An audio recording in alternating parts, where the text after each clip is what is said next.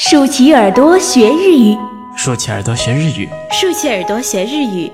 出生电台，爱日语，爱上你的声音。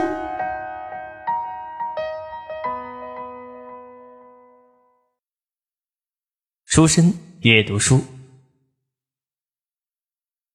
2009年、ヨーロッパ8カ国を巡る一人旅。何も持たない、ただの私、 となった坂本真綾が、これまでを振り返り、これからを見つめた37日間の全記憶が、この一作に、長編エッセイ、From Everywhere。作者、坂本真綾。朗読、初恋教学部、レモン。それでは、お楽しみください。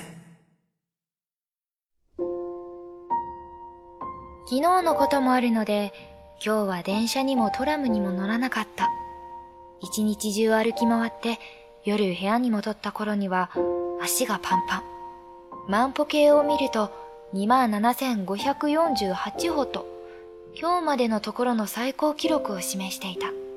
この万歩計、事務所のスタッフがお守り代わりのお選別でプレゼントしてくれたもの。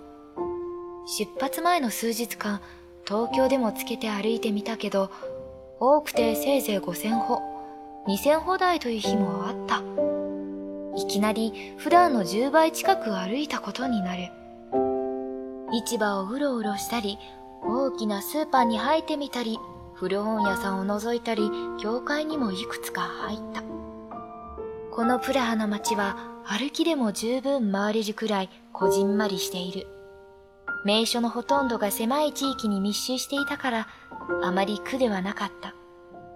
多分、プラハ初心者として見学すべきところは、今日だけで全て行くことができたんじゃないかな。旧市庁舎と天文時計、プラハのシャンゼリゼとも言われるバーツラフ広場。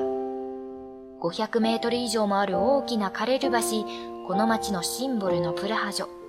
そして、ストラホフ修道院。ストラホフ修道院。12世紀に建てられた質素な建物。その中に中世からそのままの姿で受け継がれているという美しい二つの図書室がある。哲学の間と進学の間。壁一面の本棚にぎっしり詰まった本。高い天井にはたくさんの天使を描いたフレスコ画が施され、窓から差し込んだ光が柔らかくそれを照らしていた。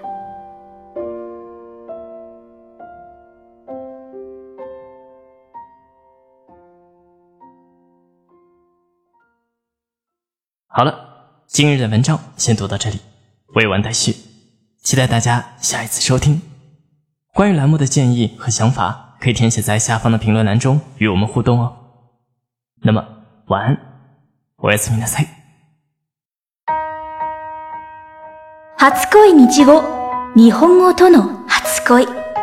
您正在收听的是出生电台，您可以在荔枝、喜马拉雅、网易云关注并联系我们。期待收到您宝贵的建议，同时欢迎关注“出生日语”微信公众号及新浪微博，了解日本资讯，学习日语知识，出生日语，成就你的日语梦。